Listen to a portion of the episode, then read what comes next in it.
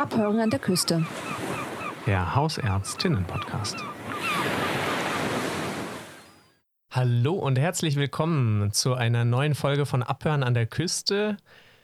Heute sind hier im Studio ich, Leonard, und meine Co-Moderatorin Julia. Hallo, ja, herzlich willkommen zusammen. Wir freuen uns nach einer langen, langen Sommer- und vielleicht auch schon fast Herbstpause mal wieder eine neue Folge für euch bereit zu haben. Es ist November und diese Folge, ich weiß gar nicht, wann sie ausgestrahlt wird, aber irgendwann jetzt ab November. Wir hatten eine lange Schaffenspause und äh, Sommerpause, die haben wir uns mal gegönnt, um euch neuen, frischen Content zu bringen. Und heute mit uns live im Studio ist auch unser Gast Thomas Maybaum, Hausarzt in der Nähe von Rostock. Hallo Thomas. Ja, nicht nur in der Nähe von Rostock, sondern tatsächlich auch direkt in Rostock. Beides. Ah, okay, sehr schön. Hallo zusammen. Beides tatsächlich. Okay, na, da müssen wir äh, nachher noch drauf hin. Na, wir können auch gleich drauf kommen. Ähm, ja. Dann einfach mal die erste Frage: Wo arbeitest du denn? Also, jetzt aktuell bin ich gerade in Rostock-Schmal Mhm. Ähm, hauptsächlich, dort ist auch unsere Hauptpraxis. Äh, Schmal kennt man vielleicht am ehesten vom IGA-Park, der ja dort ist. Mhm. Äh, eine, so eine Plattenbau-Siedlungsregion äh, mit etwa 9000 Einwohnern dieser Stadtteil. Und in diesem Stadtteil sind wir die einzigen Hausärzte. Parallel dazu haben wir dann noch zwei Außenstellen, Nebenstellen, Zweigstellen, wie man das nennen will. Einen in Gelben Sande das liegt so auf halber Strecke nach Ribnitz-Dammgarten und einen in Blankenhagen, ein kleiner Ort südlich von Gelbensande. Okay, cool. Sehr schön. Also doch, äh, du bist dann dementsprechend mehr Stadt als Landarzt oder wie würdest du dich selbst bezeichnen? Ich bin leider tatsächlich, äh, wirklich leider eher ein bisschen Stadtarzt. Mhm. Ähm, das Landarztsein würde mir, glaube ich, fast ein bisschen mehr liegen. Äh, aber hier habe ich meine Weiterbildung damals beendet und bin dann in diese Praxis mit eingestiegen und mir liegen meine Schmaler schon auch sehr am Herzen. Das glaube ich, man baut ja doch irgendwie im Laufe der Zeit eine Bindung auf zu den PatientInnen und genau. Das ist ja auch das Schönste am Hausarzt. Ne? Definitiv, genau das ist ja das, was wir in der Weiterbildung gar nicht so wirklich mitbekommen, weil wir immer äh, von Praxis zu Praxis huschen. Ja. Äh, ja. Aber gut, das äh, ist ja dann irgendwann nach der Weiterbildung zum Glück äh, erstmal auch zu Ende. Und hat auch einen Vorteil, wenn man es nicht mag, dann weiß man, es ist zeitbegrenzt. Das stimmt. Gut. Ja, oder auch wenn man die Patienten nicht mag, wird man es ja auch wieder los. das stimmt. Ja. Gut, ähm, dann, wir wollen ja heute so ein bisschen über deine Praxis sprechen, aber ich hatte gedacht, äh, damit man so ein bisschen ein kleines Intro hat, äh, es kennt dich ja vielleicht auch nicht jeder, äh, dass wir erst einmal. Das kann ich mir nicht vorstellen. ich auch nicht. Ich habe dich, glaube ich, innerhalb von einem Monat kennengelernt, als ich hier war. Ähm, genau, aber dachte ich, dass wir so ein bisschen erstmal über dich sprechen und ähm, danach können wir dann äh, über deine Praxis und deine Vorgehensweise und alles mögliche Herausforderungen in der Praxis und sowas sprechen. Ähm, genau. Äh, fangen wir dann am besten mal an. Und wo hast du denn Medizin studiert? Ja, ich fange vielleicht sogar noch ein bisschen früher oh. an. Ich hm? komme ursprünglich Sehr aus Nürnberg. Gerne. Bin dort groß geworden und habe dann irgendwann im Jahr 1995 den Brief im Briefkasten gehabt, dass ich äh, nach Greifswald zum Studium gehen soll. Und dann musste ich tatsächlich damals noch die Landkarte aufschlagen, um zu schauen, wo eigentlich Greifswald liegt. Ich glaube, das ging mir ähnlich, ja.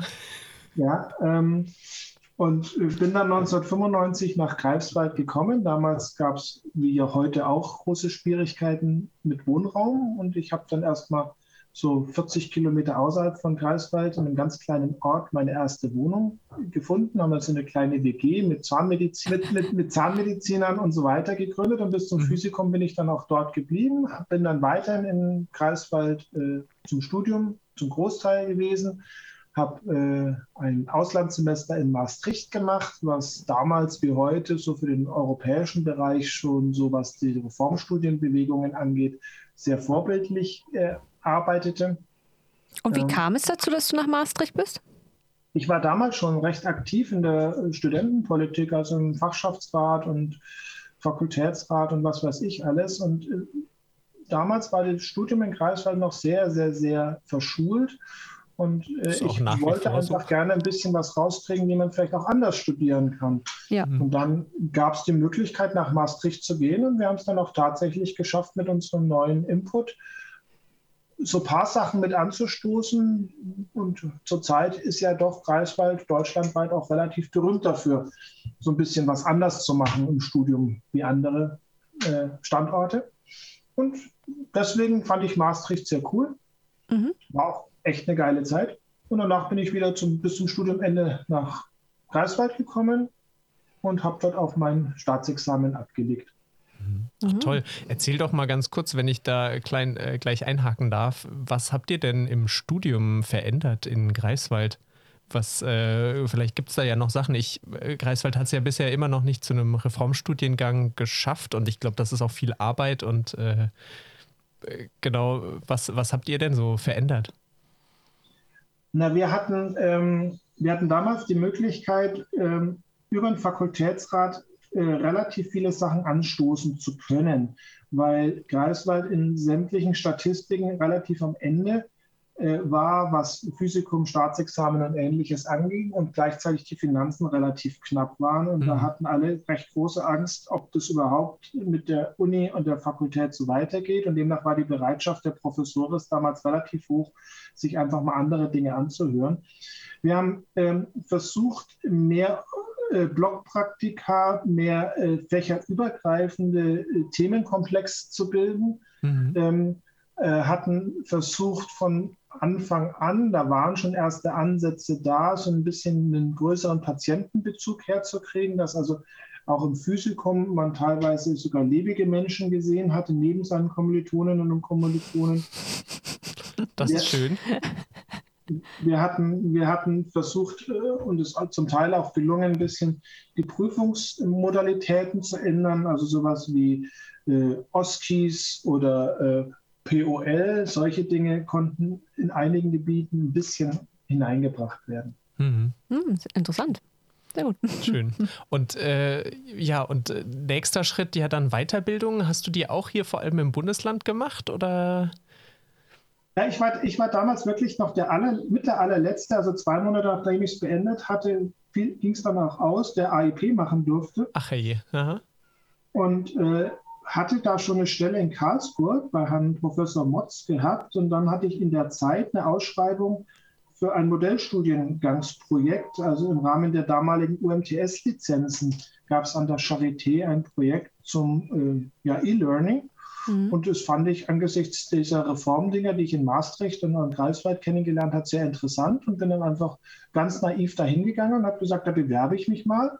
Und dann bin ich an der Charité gewesen. Oh. Für anderthalb Jahre, habe dort in diesem äh, Reformstudienprojekt ein bisschen mitgearbeitet, habe dann auch am Reformstudiengang selber wirklich sehr, sehr kompetente, unglaublich tolle Menschen, was Lehrdidaktik und so weiter angeht, mit kennenlernen dürfen. Saß da auch direkt mit denen in einem Flur die sind jetzt mittlerweile über die ganze Republik verteilt und machen fast ausschließlich noch Master of Medical Education oder irgendwelche Sachen. Mhm. Ja, und meine jetzige Frau ist Psychotherapeutin, ist dann mit nach Berlin gegangen und hat natürlich in Berlin aber nichts gefunden. Mhm.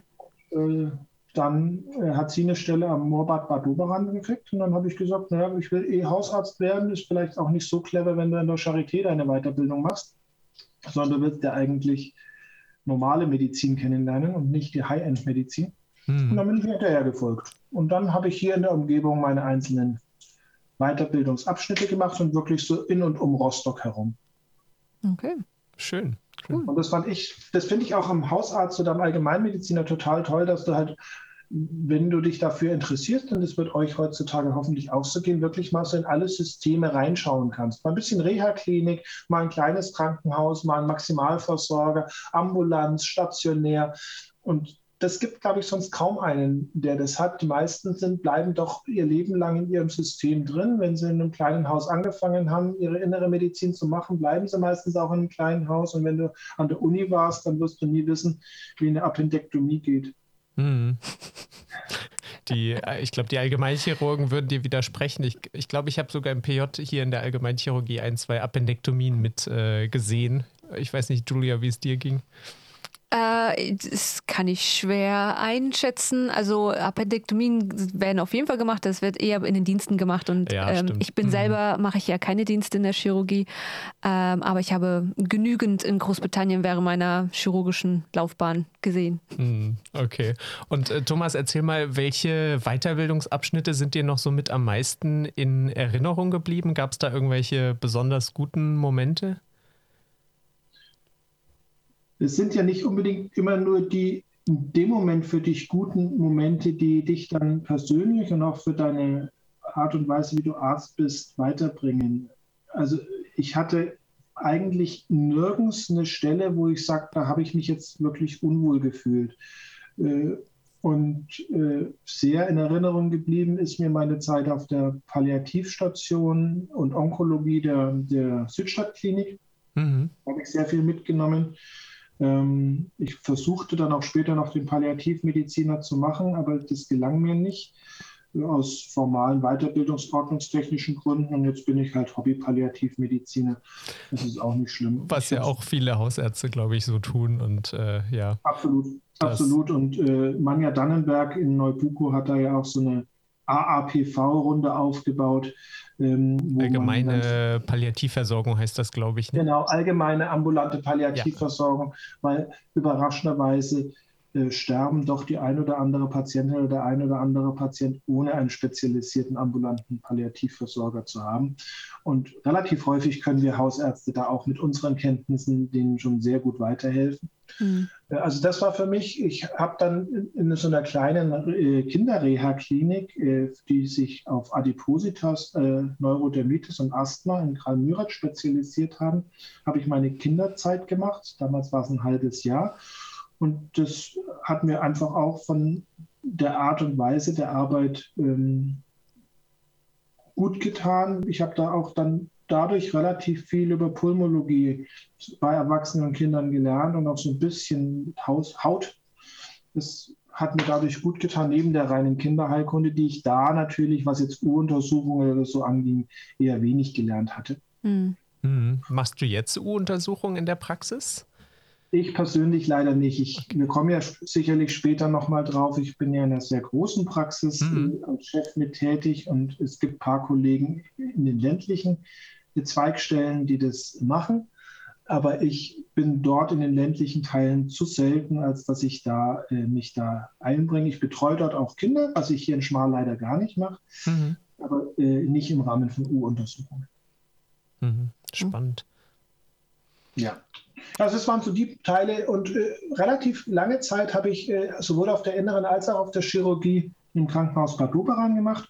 Das war damals aus dem Grund sehr interessant, weil es einer der einzigen kommunal, äh, kleinen Häuser war, die in einer selbstständigen Trägerschaft waren. Also es gab da einen Investor aus Berlin, der äh, 49 Prozent gehalten hat und die anderen 51 Prozent haben die Mitarbeiter des Krankenhauses Bad Doberan selber gehalten Mhm. in Form von Aktienpaketen. Ähm, und äh, das ist jetzt mittlerweile nicht mehr. Mittlerweile gehört das Krankenhaus zum Sana-Konzern. Mhm. Das war allein aus betriebswirtschaftlichen äh, Gesichtspunkten, aber auch, weil es doch eine sehr familiäre Art und Weise des Arbeitens damals noch war, sehr, sehr schön. Äh, Das hat sich jetzt in den letzten Jahren dann Stück für Stück ein bisschen geändert. Und da habe ich halt wirklich noch so Universalchirurgen und Universalinternisten kennengelernt, die wirklich eigentlich alles konnten, vielleicht außer äh, Onkologie und Rheumatologie, die damals auch schon nicht mehr, aber den Rest konnten die dann wirklich alles. Und das war schon auch irre. Mhm. Hm. Cool. Gut. Ähm, wir haben ja jetzt schon ein bisschen angeschnitten, sonst können wir ja dann mal über deine Praxis sprechen. Ähm, wir wissen ja jetzt, wo sie ungefähr liegt. Also mein Wissen von Mecklenburg-Vorpommern ist immer noch ein bisschen begrenzt, aber ich habe es äh, vorher gegoogelt. Ähm, Meins von England auch. Wales war ja auch Wales gewesen. Ich weiß jeder Ah, sorry, noch schlimmer. Da kenne ich mich gar nicht aus. Kenne ich mich bloß von irgendwelchen äh, histori historischen Hörspielen oder so aus, aber sonst weiß ich gar nichts. Oh, die. historische Hörspiele. Das kenne ich, ich kenne ich nicht. ähm, ja, genau. Äh, sonst erzähl uns doch etwas über deine Praxis. Ähm, ne, wo, wo, was ist so die Population? Ich weiß, du hast es ja schon ein bisschen angeschnitten, was für äh, ähm, Einzugsgebiet du hast, aber erzähl ja ein bisschen einfach mal drüber. Ja, also meines Wissens nach sind wir äh, als Inhaber geführt die größte Hausarztpraxis in Mecklenburg-Vorpommern. Mein Kollege Thilo Schneider und ich äh, sind die Praxisinhaber. Und mhm. wir sind alles in allem mit unseren Ärztinnen in Weiterbildung und manchmal PJler und PJlerinnen sind wir äh, neun ärztliche Kollegen hier über diese drei Standorte verteilt. Wow. Äh, davon sind äh, außer Sebastian Klemann, der in Gelben-Sande hauptsächlich arbeitet, der ist Facharzt für Innere Medizin, alle anderen sind Fachärzte für Allgemeinmedizin und zum Großteil waren die auch bei uns Ärzte in Weiterbildung. Ähm, wir haben den Rostock äh, Stadtteil Schmal mit 9000 Einwohnern. Der ist relativ abgegrenzt von den restlichen Rostocker Stadtteilen, weil er durch die Stadtautobahn und die Warnow äh, so ein bisschen isoliert liegt. Also mhm. man kommt da relativ schlecht hin oder raus und demnach sind wir halt wirklich ähm, allein als Praxis für diesen ganzen Stadtteil zuständig, was viele Vor- und Nachteile hat. Mhm. Äh, ich kann mich benehmen, wie ich will, die können eh nicht wechseln, das ist der Riesenvorteil. Äh, Vielleicht aber auch der Nachteil, wenn du die nicht zur Nachbarpraxis schicken kannst. Ja, oder auch die armen Säue dann trotzdem mit mir vorlieb nehmen müssen, obwohl sie wissen, dass ich nichts kann und ein Arsch bin. Ähm, das, das, be das, bezweifle ich. Na, es gibt natürlich Bereiche, äh, naja, das werdet, werdet, ihr auch wissen und kennen. Nicht jeder Patient passt zu jedem Arzt. Und das liegt gar nicht daran, dass wir, wir uns nicht mögen, aber wir haben manchmal halt unterschiedliche Sozialisierungen und unterschiedliche Gesundheits- und Krankheitskonzepte. Mhm. Äh, jemand, der sehr naturheilkundlich orientiert ist und sehr komplementärmedizinisch, wird mit mir nicht sonderlich glücklich werden, weil ich eher doch so ein bisschen Hardcore-Schulmediziner bin. Ich kann das zwar verstehen und habe auch ein paar Leute, die weiterhin ihre Schüsslersalze bei mir bestellen. Und dann sag, schaue ich sie immer mit großen Augen an und sage, ja, Schüsslersalz Nummer 16, das ist genau richtig, äh, um den Placebo-Effekt mitzunutzen. Äh, aber ich habe keinen blassen Dunst davon. Also ich finde die 15 viel besser. Das ist echt ein Problem, wenn sie mich nicht mögen. Okay, dann können sie einen unserer anderen Kollegen mm. probieren zu nehmen, aber im Endeffekt habe ich ja doch irgendwie mit Tilo zusammen den Hut auf. Mm. Ähm, ja, ähm, aber es ist, hat natürlich eine gewisse Monopolstellung und du bist dir demnach auch rein betriebswirtschaftlich natürlich eher relativ sicher, dass es da jetzt nicht in nächster Zeit katastrophal blöd werden wird, weil es kann da keiner einbrechen. Mhm. Mhm. Ja. Okay. Äh, und in Gelben Sande und Blankenhagen wiederum äh, haben wir dann eben unsere Zweigstellen und da haben wir richtige, naja, so ganz richtige Dorfpraxen kann man jetzt auch nicht sagen, weil es ist ja auch nur 30 Kilometer von Rostock entfernt und Natürlich nutzen wir die Infrastruktur der Universitätsklinik oder neurochirurgische Kollegen oder also Hochspezialisierte. Dafür haben wir ja die Stadt relativ nah dran. Ja. Ähm, und aber trotzdem, dort machen wir von der Wiege bis zur Bahre alles. Und das ist natürlich schon auch gleichzeitig sehr spannend. Hm, spannend. Und die Ärzte in Weiterbildung, die bei euch sind, sind die dann, äh, rotieren die zwischen den Standorten oder bleiben die an einem? Habt ihr euch da äh, mal Gedanken gemacht?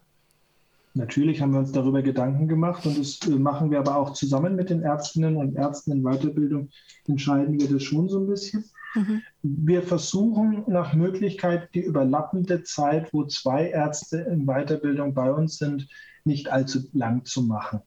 Ähm, am besten finden wir es immer, wenn so die überlappende Zeit, wo dann zwei gleichzeitig da sind, ein halbes Jahr ist.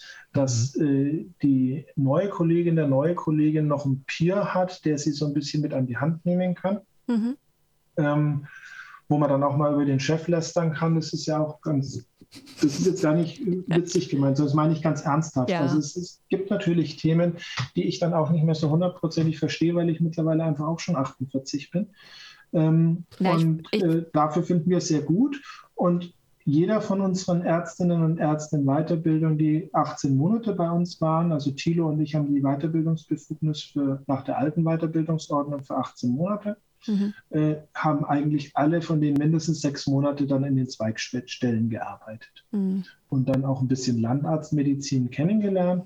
Und wir haben dann natürlich auch den riesen Vorteil, wenn wir dann wirklich zwei gegen Ende haben, dass dann so ganz am Schluss, so die zwei, drei Monate vor Ende der Weiterbildungszeit und Facharztprüfung, wir mit denen dann nochmal und unseren Kollegen in Rostock oder auch in der Umgebung sie einfach noch, noch mal, Entschuldigung. Alles gut, ich hole mir auch mal, ja. Hm? Dass wir sie dann nochmal gut ähm, äh, rotieren lassen können und hospitieren lassen können. Also die wollen dann häufig natürlich noch mal ein bisschen Ultraschall machen, was wir ganz wenig in unserer Praxis machen. Und dann kann ich dir einfach noch mal zu Kolleginnen und Kollegen schicken, die viel Ultraschall machen. Oder direkt hinten dran ist eine Praxis für Dermatologie. Da schnuppern die dann immer noch mal für ein paar Tage mit rein oder HNO oder wie auch immer, mhm. dass sie da noch mal so in die kleinen Fächer so ein bisschen sich Sicherheit holen können, die man jetzt für die Facharztprüfung gar nicht braucht. Aber man geht dann etwas ruhiger in die Facharztprüfung. Mhm. Ja. Und es ist ja auch nicht, es geht ja nicht nur um die Facharztprüfung. Ich weiß, wir müssen die alle bestehen, aber es geht ja einfach auch darum, dass wir das Gefühl haben, wenn wir dann allein in der Praxis sitzen, dass wir uns das zutrauen. Und ich bin immer so der, der dem Standpunkt, dass nicht Examen immer alles so erfassen, was in Realität vielleicht gebraucht wird. Also es geht ja nicht nur um das Examen. Ähm, ja, ja äh, wobei ich da mittlerweile schon selbstbewusst genug bin. Der Facharzt für Allgemeinmedizin ist schon eine eigene Art des Denkens, eine eigene Art der Facharztweiterbildung. Äh, mhm. Und ein HNO-Arzt behandelt Probleme des Hals-Nasen-Ohrentraktes anders als ein Hausarzt. Und mhm. es ist vielleicht auch richtig, dass wir im hausärztlichen Setting HNO-Probleme anders behandeln als ein Facharzt für Hals-Nasen-Ohrenheilkunde. Ja. Ähm, Definitiv. Fällt dir da ein Beispiel zu ein? muss es, Entschuldigung, gleich, ja. äh, muss es nicht unbedingt immer wichtig und sinnvoll sein, dies dann auch nochmal bei einem Spezialisten oder Organologen oder wie man sie nennen will, nochmal sich anzuschauen. Aber es gibt eine gewisse Sicherheit und man sieht ja gerade im niedergelassenen Bereich dann doch auch eher das Häufige, was in vielen anderen Ländern der Erde primärärztlich wäre. Mhm. Hast du, hast du ein Beispiel? Ähm, also ich meine, ich könnte mir auch ein Beispiel äh, aus, ähm, ausdenken, aber hast du ein Beispiel vielleicht auch für äh, unsere Laienhörerinnen, ähm, wo, wo es jetzt äh, total legitim ist, auch zwei verschiedene Ansätze zu fahren? Na, wir können ja mal beim, Bereich Hals-Nasen-Ohren-Heilkunde bleiben. Ja. Äh, wir wissen sehr gut mittlerweile, dass der Großteil der Tonsillitin, also der Mandelentzündungen oder auch der Nasennebenhöhlenentzündungen, der Sinusitiden, symptomatisch genauso gut werden, wie wenn man sie antibiotisch behandelt. Mhm. Äh, da die HNO-Ärzte aber natürlich da ein sehr selektiertes äh, Patientenklientel dann bekommen, die in der Regel schon häufig vorbehandelt sind, werden die in der Regel relativ schnell zum Antibiotikum greifen, weil sie natürlich die komplizierteren Teile immer nur bei sich haben. Ob das dann allerdings für den 0815-Patient das Richtige ist, wage ich stark zu bezweifeln. Hm. Ich denke mal, das ist auch genau das gleiche Beispiel, was ich schon öfters mal gebracht hatte mit Gicht, wo ja sehr viele Leitlinien auf Patienten basiert sind, die im Krankenhaus behandelt werden. Und äh, damit wollen wir ja mit unserer neuen Studie ja eher die Patienten in den Hausarztpraxen abfangen und gucken, wie wir als Hausärzte das äh, dort äh, managen würden. Äh, ja. Hm. Genau, äh, da spricht natürlich die, die, die Mitarbeiterin von Jean Genot aus dir heraus, was ich, was ich sehr, sehr gut finde. Ähm, aber genauso ist es auch bei der, bei der ähm, Divertikulitis beispielsweise, da ist es auch äh, unterschiedlich, weil die in den Krankenhäusern, was den Gicht, ein großartiges Beispiel, Konjunktivitiden bei Augenärzten auch ein gutes Beispiel. Da gibt es immer Unterschiede. Mhm, genau. Gut. Ähm, eine Sache wollte ich noch sagen, weil ich das eigentlich total super fand. Ähm, ich finde es richtig toll, dass ihr da so ein bisschen Peer-Mentoring habt in eurer Praxis, beziehungsweise dass äh, äh, jemand, äh, der schon länger dort war, den anderen so ein bisschen an die Hand fassen kann. Ich finde, das ist, äh, das habe ich so noch nicht gehört in den Hausarztpraxen. Ist, ist mir auch aufgefallen. Also, weil äh, klar, die meisten Hausärzte haben nur eine Weiterbildungsermächtigung für eine Person. Ne, mhm. Das, da muss ich jetzt kurz einhaken. Ja. Bitte nie das Wort Ermächtigung nehmen. Äh, Entschuldigung, ja, da hast du recht. da bin ich sehr empfindlich. Ja, Sorry. hast du recht, da hast du recht. Das hat so Nazi-Anwandlungen. Ja, äh, genau. Das war nicht beabsichtigt von mir. Danke für den Hinweis. Ähm, aber genau, also das, also gut, klar, in, stimmt, in meinem MVZ gibt es auch zwei Weiterbildungsbefugte, die äh, aber also jetzt gerade bei mir äh, bin ich der einzige Arzt in Weiterbildung in meinem MVZ. Hm. Ähm, wie seid ihr auf die Idee gekommen, dass das eine, ja, so eine gute Idee ist? Oder ihr habt einfach die Kapazität für zwei AIWs. Ja, oder? also sowohl in jeglicher Hinsicht. Also wir haben dadurch, dass wir eben allen unseren Kolleginnen und Kollegen die Möglichkeit geben wollen, auch ein bisschen in der ländlichen Praxis mit reinzuschnuppern, haben wir einfach auch zwei Standorte, die wir dann haben. Und äh, gerade wenn ein AIW längere Zeit schon bei uns ist, hat er natürlich auch hier seinen Patientenstamm.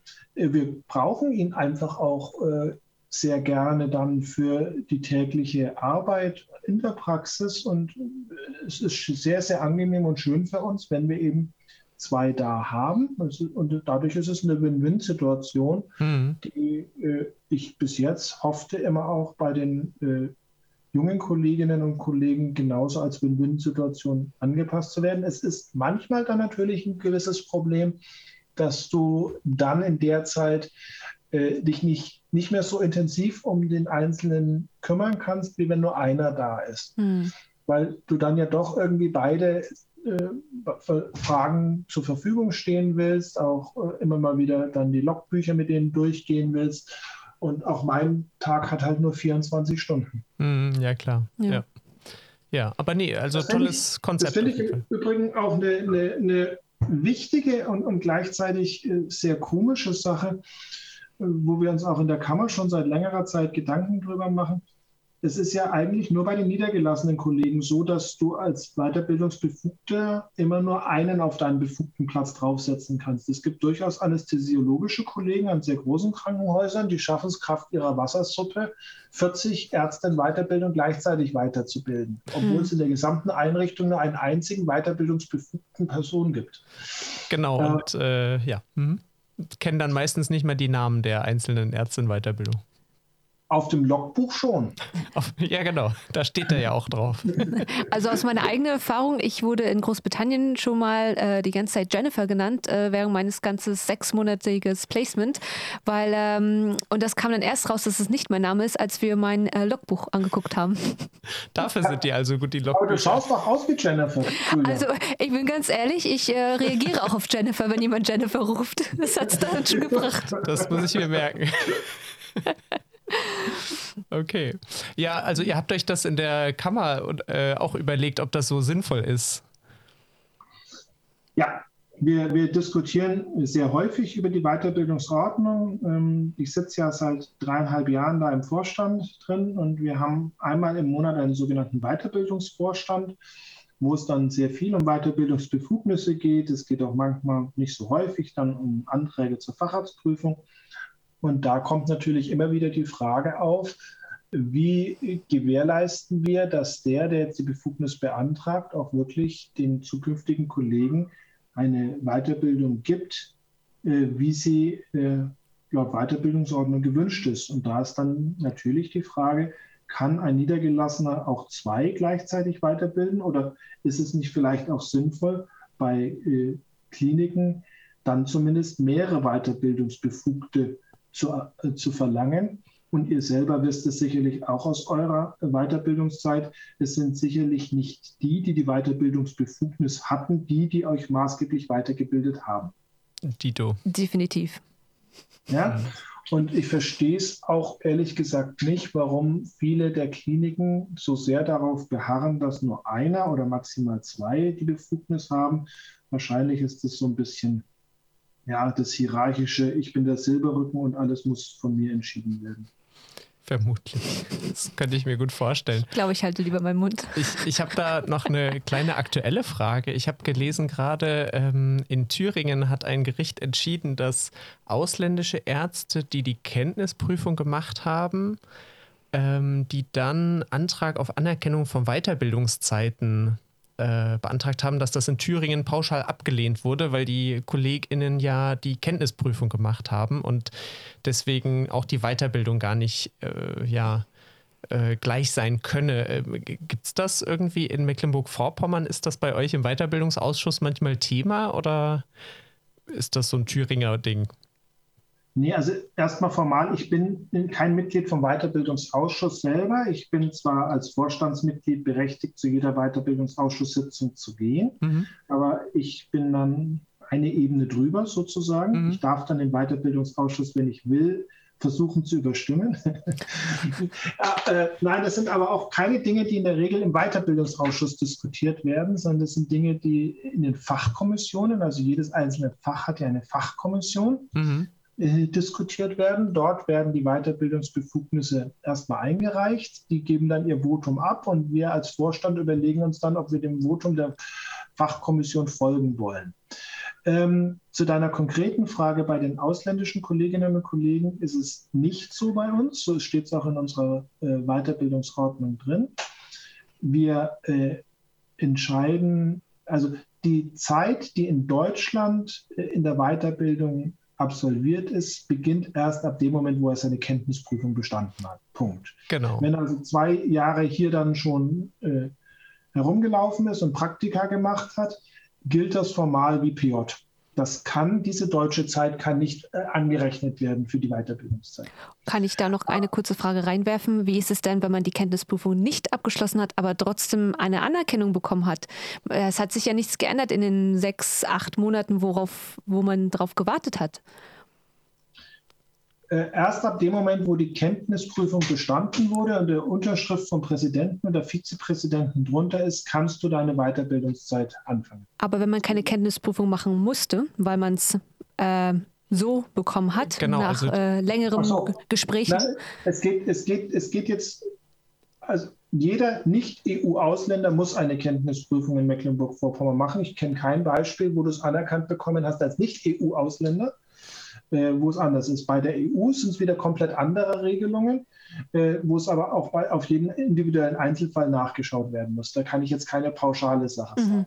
Ja, es, bei, genau, es gibt diesen zweiten Weg über diese Behörde in Bonn, die sich äh, dein Studium anguckt und dann entscheidet, ob das gleichwertig ist zum Studium in Deutschland. Das ist ein, wie ich finde, nicht sehr transparentes Verfahren, mhm. wo auch so ein bisschen mit, äh, ja, nach Gutdünken, glaube ich, manchmal entschieden wird. Also ähm. wir haben relativ, relativ viele auch aus anderen Bundesländern äh, arbeitenden und lebenden jungen Kolleginnen und manchmal auch gar nicht mehr so junge Kolleginnen, äh, die zu uns nach Mecklenburg-Vorpommern zur Kenntnisprüfung kommen. Mhm. Teilweise habe ich auch selber schon Kenntnisprüfungen abgenommen mit. Ähm, und parallel dazu sind aber, wenn die vorher schon Fachärzte waren oder vielleicht auch sehr fortgeschritten in der Weiterbildungszeit, äh, stellen die einen Antrag, die Nicht-EU-AusländerInnen, ähm, um zu überprüfen, wie, wie viele Zeiten davon angerechnet werden können. Und da gibt es immer ein Gespräch zwischen einem Fachvertreter, einem Vorstandsmitglied und dem Kandidaten, der Kandidatin. Und dann wird entschieden, wie viel Prozent, wie viele Monate der Weiterbildungszeit des jeweiligen Faches und welche Elemente dieser Weiterbildungszeit äh, anerkannt werden. Mhm. Es ist in der Regel so, dass so zwischen, ich würde mal sagen, 30 und 70 Prozent der Zeit, die man für die Weiterbildung braucht, anerkannt werden. Und die anderen 30 bis 70 Prozent müssen dann noch nach der deutschen Weiterbildungsordnung, Mecklenburg-Vorpommern Weiterbildungsordnung absolviert werden. Mhm, spannend. Okay, gut, das war jetzt nur so ein kleiner Exkurs, weil ich das eben gerade vor kurzem gelesen hatte und ich dachte, das ist vielleicht ein spannendes Thema, das einfach mal kurz aufzubringen. Aber ich äh, gebe das. ist, Entschuldigung, Leo, ja. wenn ich nochmal kurz. Na klar, bitte. Ganz, ganz, ganz, ganz wichtiges Thema, weil ich finde, dass wir Deutschen da sehr, sehr bürokratisch und sehr, sehr unfair unseren ausländischen Kolleginnen definitiv mhm. ja. umgehen. Ähm, teilweise kann ich es verstehen, wenn man sich, also ich habe jetzt ein paar Mal weiter äh, solche Fachgespräche mit Kolleginnen und Kollegen, die in internistischen Bereichen tätig waren. Und wenn wir beispielsweise im kardiologischen Bereich in den ehemaligen US-Staaten oder so ähnliches nachschauen, äh, die haben beispielsweise überhaupt nichts interventionelles kardiologisches, machen die Kardiologen dort einfach nicht. Die, mhm. die machen keine Herzkatheter, das machen alles die Herzchirurgen Ach, krass. dort. Die können dann zwar großartig äh, Echos machen und Belastungs-EKGs und sonst was und sind da super Cracks, aber das geht einfach formal nicht, dass ich denen sage, ihr dürft jetzt das Gleiche hier machen, was unser Kardiologe macht. Hm. Äh, Finde ich auch korrekt bis zu einem gewissen Grad. Aber trotzdem, wir haben hier keine Willkommenskultur. Weder für die Ärztinnen, noch für die Krankenschwestern, noch für die MFAs. Und ich, äh, die, die Leidensfähigkeit eines Nicht-EU-Ausländers muss schon extrem groß sein, dass es sich versucht, in dem Gesundheitssystem Deutschlands zu integrieren. Da würde ich viel, viel kann ich sehr gut verstehen, dass die viel lieber in andere EU-Staaten oder Kanada oder USA versuchen unterzukommen. Also ich kann es ja nur von vom, vom meiner Erfahrung so ein bisschen sagen. Also ich muss dir da auch vollkommen zustimmen. Also ich habe nicht das Gefühl, dass man wirklich ähm, mit offenen Armen empfangen wird. Äh, insbesondere eigentlich, wenn man sich so überlegt, ähm, man bräuchte dann doch schon ein paar mehr Ärzte. Hier insbesondere ich denke auch, dass es schwierig ist. Man kann nicht immer alles miteinander vergleichen, aber ich muss auch gestehen, dass nach meiner eigenen Erfahrung ich das Gefühl habe, dass in vielen Sachen Deutschland auch noch hinterherhinkt, wo dann andere Studiengänge oder Weiterbildungsprogramme äh, in anderen Ländern doch viel besser sind, ähm, auch viel äh, mehr kontrolliert wird, ähm, was abge, äh, abgeschlossen wurde, inwiefern, wie viel wurden gemacht, zum Beispiel Herzkatheter, Operationen, wurden die äh, alleinständig gemacht, sta stand dann Oberarzt hinter einem oder hat einem geholfen. Solche Sachen sind dann doch eher sehr stark kontrolliert in anderen Ländern. Und ich habe nicht das, das Gefühl, dass ähm, das immer so mit beachtet wird, äh, eventuell in Deutschland, weil ich, ich kann es auch nur von meiner eigenen Erfahrung sagen. Ich habe das Gefühl, dass das deutsche System denkt, das ist das Beste. Ja, ja aber das ist, haben wir schon seit 500 äh, Jahren. Am deutschen Wesen soll die Welt genesen. Ähm, wir sind da sehr, sehr klein. Ja, um vielleicht da eine leicht positivere Note noch reinzubringen, ähm, was müsste sich denn hier ändern in, in Deutschland oder auch eben in MV, um so eine Willkommenskultur für ausländische Ärzte ja, zu etablieren? Hm. Julia? Oh Gott, ähm, äh, haben wir den ganzen Tag Zeit? Äh, nein, also ich denke mal, äh, das Erste ist, ich habe schon immer gesagt, dass ich ohne ähm, Jean und Leo und Ella wäre ich hier, glaube ich, sehr aufgeschmissen gewesen. Also die Informationen, die man erstmal alleine als Ausländer hier bekommt, ist sehr schwierig oder sehr ähm, ähm, sehr viel, aber keine Struktur. Also man weiß nicht wirklich genau, was man wie wo machen soll. Wie lange das dann auch dauert oder so. Ja, ne? und ich habe nicht das Gefühl, es wird immer viel geschrieben hin und her. Man fragt nach oder man kriegt da einen Brief und da einen Brief. Aber ich hatte nicht das Gefühl, dass ich wirklich verbal sagen konnte, wie ich mich in dem Prozess fühle ob ich eventuell mich ungerecht behandelt gefühlt habe oder nicht. Ähm, und ich finde, es gäbe eigentlich gerade in Mecklenburg-Vorpommern wäre eine super Chance, die ausländischen Kollegen mehr zu involvieren, weil ich arbeite ja auch mit einigen von denen zusammen und wir haben alle Studien in anderen Ländern gemacht, wo andere Ideen oder Vorstellungen vielleicht an erster Stelle stehen im Vergleich zu Deutschland.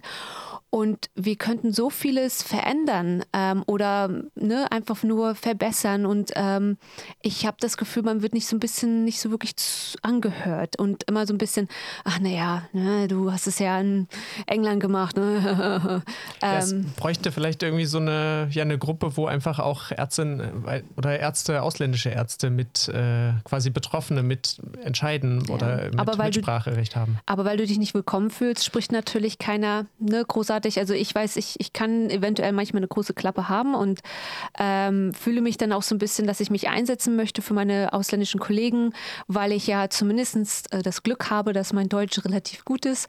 Ähm, ja. Sag jetzt nichts Falsches, Thomas, sonst laden wir dich nicht nochmal ein. ähm, aber ich habe das Gefühl, dass ähm, ja, die doch vielleicht etwas ausgenutzt werden. Mhm. Also das ist auch das, was ich so höre, dass in den kleinen Krankenhäusern wirklich Leute mit Berufserlaubnis den gleichen Job machen wie Leute mit Approbation und äh, mhm. dann zählt es nicht mal für die Weiterbildung. Das ist natürlich echt frustrierend. Ja, oder es werden Sachen äh, von denen verlangt, wo sie gar nicht wissen, was darf ich, ne? wie viele Stunden Dienste darf ich machen, ähm, wie kriege ich das Geld, wie äh, muss ich mich vielleicht bei verschiedenen, ich hatte mit einer Kollegin letztens gesprochen, die wusste vom Marburger Bund nicht oder, ne? und da habe ich gedacht, oh, das ist aber wichtig. Ne? Versorgungswerk der Ärzte wahrscheinlich dann auch nicht. Genau, so. und ich mhm. fand das, ich finde, das ist so wichtig und ich wusste nur davon, weil ich mit Leo darüber gesprochen habe und ähm, weil ich versucht habe, mich durchzuklicken durch diese ganzen Millionen Webseiten. Und der Marburger Bund, muss ich sagen, ähm, die machen sehr schöne Sachen für ausländische Kollegen, so eine Online-Events da, wo es auch mal um Steuern geht oder Versicherung und sowas, was vielleicht ähm, einem Deutschen im Studium so ein bisschen mit auf den Weg gegeben wird. Man lernt es so ein bisschen mit, während man ähm, auf Station ist. Man hört hier und da mal was. Aber als ausländischer Kollege hat man ja dann doch leider nicht viel Ahnung. Mhm. Ja, was ich ganz, ganz wichtig finde, was du gerade am Nebensatz eigentlich angedeutet hast, ähm, ausländische Kolleginnen und Kollegen sind einfach berufspolitisch nirgendwo präsent. Mhm.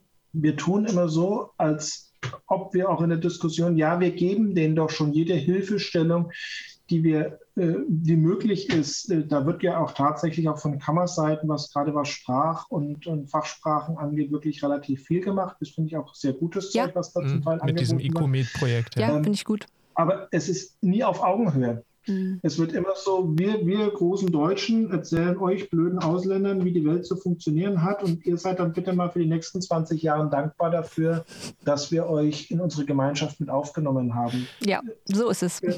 Und das, glaube ich, muss sich ganz dringend ändern.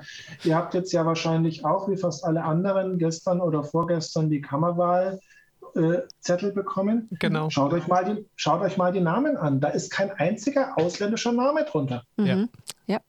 Und auch wenn ihr, selbst wenn ihr dann in, ins Ärzteblatt Mecklenburg-Vorpommern reinschaut, da sind dann ja auch von den anderen Kreisstellen äh, die Namen drauf, auch da ist keiner. Es gibt keinen einzigen ausländischen oder auch nur äh, Mensch mit Migrationshintergrund, der sich berufspolitisch willkommen genug fühlt, um hier selber mitzureden. Demnach fehlt uns natürlich auch diese Perspektive. Mhm. Wir können sie gar nicht entwickeln, weil wir von früh bis spät, inklusive meiner einer, ich war ein bisschen in Maastricht, aber Entschuldigung, so richtig Ausland ist das auch nicht. Mhm. Ähm, äh, wir, wir, wir, erkennen das gar nicht, dass wir äh, Scheuklappen haben. Ja. Und wir müssten da viel mehr Aktivität entwickeln, dass diese Perspektive mit eingebracht wird. Und natürlich müssen auch die ausländischen Kolleginnen und Kollegen da ein bisschen den Mut fassen, zu sagen, hey, ich möchte auch gerne mitmachen. Und das ist ja nicht nur im, in der Kammer so, das ist genauso in der Kassenärztlichen Vereinigung, das ist genauso im Hausärzteverband. Ja, so. klar. Nirgendwo findet man jemanden mit Migrationshintergrund. Ja. In der berufspolitischen Aktivität. Ich meine, ich muss ja auch sagen, es ist vielleicht auch ein bisschen schwer, also im Vergleich zu, wo ich eben ähm, aufgewachsen bin, da war an sich überhaupt mehr ausländische Kollegen. Punkt. Da waren einfach mehr da und äh, man hatte auch das Gefühl, dass äh, Leute sich eingebracht haben und man nicht das Gefühl hatte, ähm, äh, ja, dieses Dankbarkeit. Man musste nicht dankbar sein, dass man hier einen Job bekommen hat ähm, und dass wir, äh, ne, dass man aufgenommen wurde in den Kreis, sondern ja, ich habe mich auf den Job äh, angemeldet, ich habe den Job bekommen, jetzt habe ich auch das Recht, hier etwas zu sagen. Und ja. Das fehlt hier so ein bisschen. Ja. Mhm. Ja, absolut. Vielleicht ist das ja ein ganz guter Punkt, an dem wir erstmal ein ganz, eine ganz kurze Pause machen könnten.